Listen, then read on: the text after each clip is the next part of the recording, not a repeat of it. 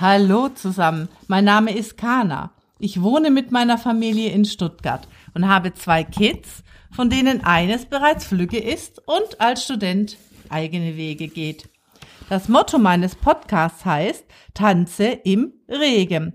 Mein Podcast möchte dich dabei unterstützen, eine positive Lebenseinstellung zu behalten, mit Fehlschlägen besser zurechtzukommen, ja und Dinge zu meistern, die du eigentlich nicht oder nur schlecht kannst und daher fälschlicherweise meinst, es nicht hinzubekommen. In dieser Episode geht es um die Klitoris, den weiblichen Lustschmetterling, dessen Entdeckungsgeschichte und auch darum, einmal darüber nachzudenken, inwiefern Sexismus sich auch auf diesen ganz persönlichen Bereich erstreckt. Nun steht die Frage im Raum, was hat der Lustschmetterling mit Sexismus eigentlich zu tun? Die Klitoris kann als eine Art wahre Superheldin betrachtet werden, wenn man es pathetisch formulieren will. Sie ist auf jeden Fall praktisch das Zentrum des weiblichen Körpers. Auch dies ist bereits Grund genug, ihr eine Podcast-Episode zu widmen. Viele Menschen mit Vulva haben eine schwierige Beziehung zu ihrer persönlichen Heldin und empfinden sie oft als nicht so formschön. Übertriebene und unrealistische Darstellungen in pornografischen Werken tun ihr Übriges. Wie traurig in unserer Gesellschaft ist es wichtig, dass sich die Haltung dazu grundlegend ändert, so meine ich, damit auch das Schönheitsideal und die eigene Wahrnehmung richtiggestellt wird. Leider hat die Entdeckung der Anatomie dieses empfindsamen Lustschmetterlings auch eine erschreckend sexistische Vergangenheit hinter sich, wie bereits erwähnt. Daher halte ich es einfach für essentiell, sich darüber auszutauschen. Die Königin der Lust ist der Sitz des weiblichen Verlangens, der, der und des Vergnügens. Sie sitzt, die Glitoris sitzt in der Mitte des Körpers und ist selbstredend von zentraler Bedeutung für alle Menschen mit Vulva. Auch hat mich überrascht, dass die Glitoris in den romanischen Sprachen männlich ist. Der Begriff stammt aus dem Griechischen und bedeutet übersetzt kleiner Hügel Dabei ist das zentrale weibliche Lustorgan weitaus größer und verfügt über einen großen innenliegenden Teil. Zunächst möchte ich euch einiges Wissenswertes über die Glitoris mitteilen. Sie hat die, eine Schmetterlingsform, das wissen wir alle. Zumindest seit 1989 sollte diese Tatsache der breiten Öffentlichkeit bekannt sein. Beide Seiten der gesamten Klitoris sind etwa 11 Zentimeter lang und dieses Organ ist sehr gut mit Nervenenden ausgestattet. Dort treffen bis zu 8000 Nervenenden aufeinander. Das ist übrigens wesentlich mehr als bei der männlichen Eichel. Wie der Penis hat auch die Klitoris eine Vorhaut, eine Drüse, einen Schwellkörper und auch einen kleinen Schaft. Wie der Penis schwillt auch die Klitoris bei Erregung an. Auch die Funktionsweise der Klitoris möchte ich kurz erwähnen, die auch nicht jedem richtig im Detail bekannt ist. Zumindest lernt meine Tochter in der Schule nichts darüber. Die Klitoris besteht aus einem größeren, einer größeren Eichel, die an der Spitze der Vulva sichtbar ist und in einer Hautkappe warm gehalten wird. Der innere Teil besteht aus Schwellkörpern und vestibulären Bulben, die auch während eines vaginalen bzw. klitoralen Orgasmus reagieren. Bei Erregung schwellen diese Teile mit Blut an und üben Druck auf die Vagina aus. Der, Vagi der Vaginaeingang wird dadurch enger. Sie ermöglichen auch das Gefühl eines Orgasmus. Auch wissen nicht alle, dass die Klitoris und der Penis denselben Ursprung haben in der Evolution. Sie sind sogenannte homologe Organe mit derselben Grundstruktur. Beide beginnen ihren Ursprung als Genitalhöcker. Die Klitoris entwickelt sich erst etwa in der achten Schwangerschaftswoche. Davor sehen alle Embryonen gleich aus. Männer verwenden ihren Penis zum Urinieren und zum Ejakulieren. Die Klitoris jedoch hat einzig und allein die Funktion, Frauen ein erregendes und einzigartiges Gefühl zu schenken. Die Klitoris ist nach dem Eisbergprinzip aufgebaut. Was von der Klitoris an der Oberfläche zu sehen ist, entspricht nur der Spitze des Eisbergs, wie gesagt, und ist lediglich ein kleiner Bruchteil ihrer tatsächlichen Größe. Die von außen sichtbare Klitorisdrüse ist der empfindsamste Teil des Organs. Sie befindet sich in der obersten Region der inneren Schamlippen und ist von einer Vorhaut umgeben. Der angrenzende Klitorisschaft und die beiden Klitorisschenkel sowie die beiden zwiebelförmigen Schwellkörper sind nicht sichtbar. Die Schenkel reichen tief in das Becken hinein, während sich die beiden Schwellkörper punktuell an der Vorderwand der Vagina schmiegen und den Scheidenvorhof elastisch umschließen. Auf meiner Webseite habe ich euch in den Show, die ich euch in den Shownotes verlinke, findet ihr übrigens auch einen Blogartikel zu diesem Thema mit einem Bild zum Artikel, das ich selbst gezeichnet habe. Dort könnt ihr euch die Form ganz plastisch vorstellen.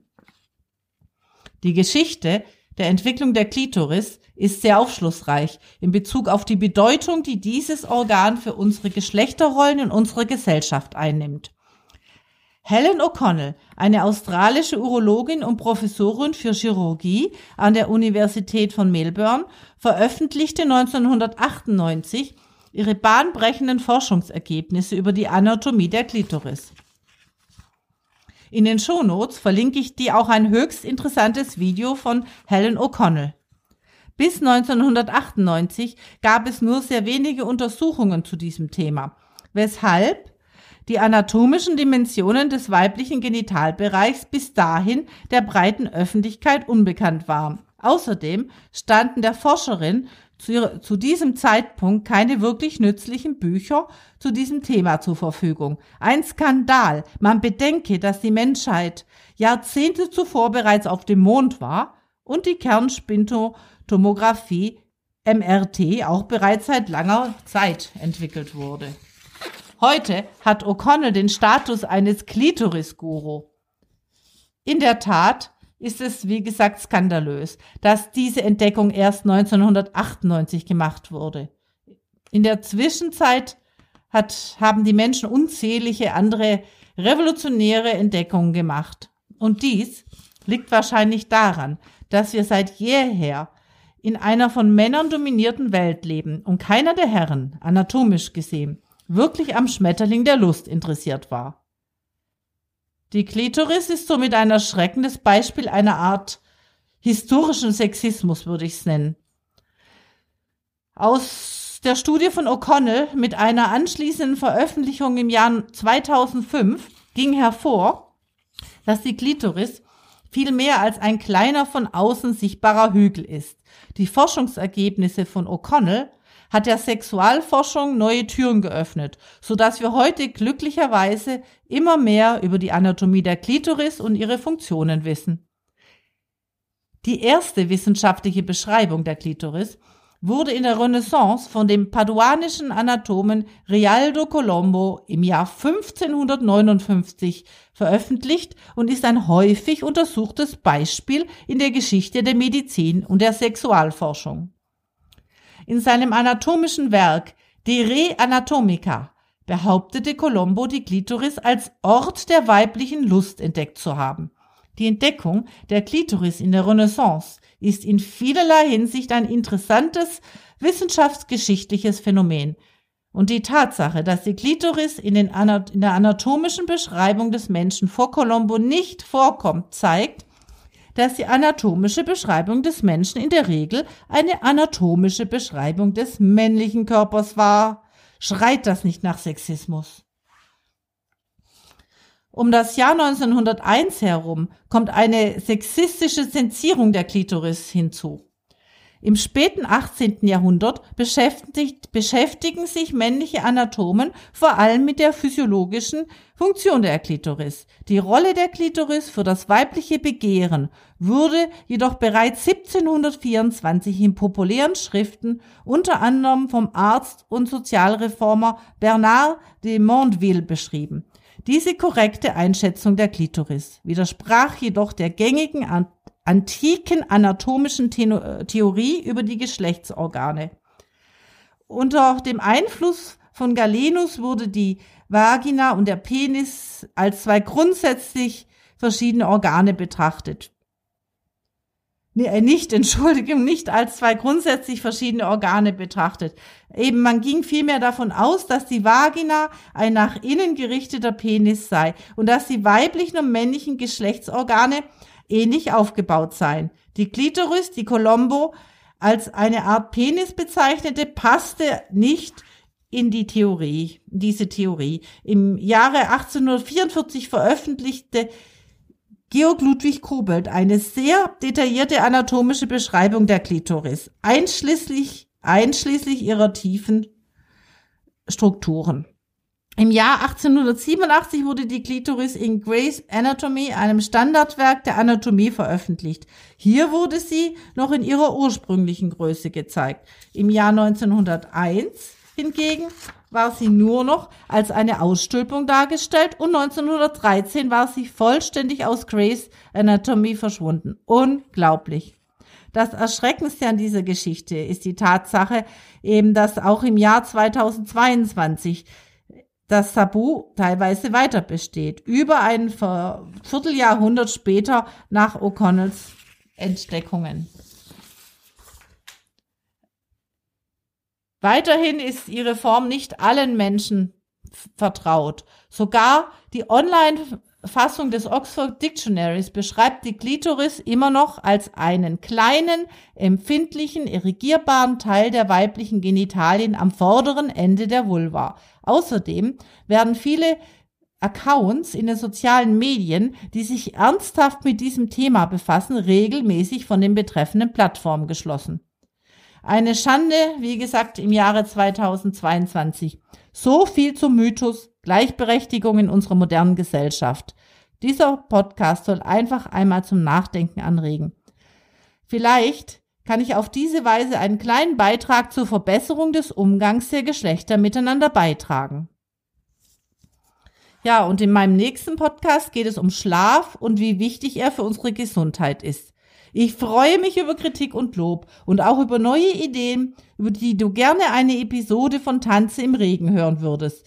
Gerne kannst du mir unter meinem Instagram-Account kana-3 oder auch unter meiner E-Mail-Adresse eine Nachricht schreiben. Diese Information verlinke ich dir ebenfalls in den Shownotes zu dieser Episode. In der Zwischenzeit wünsche ich dir einen schönen Tag, eine bezaubernde Woche und ein erholsames und oder ereignisreiches Wochenende, was dir lieber ist. Und denke daran, bleibe immer positiv, auch wenn nicht immer alles glatt geht. Und lerne im Regen zu tanzen. Tschüss und bis zum nächsten Mal. Deine Hanna.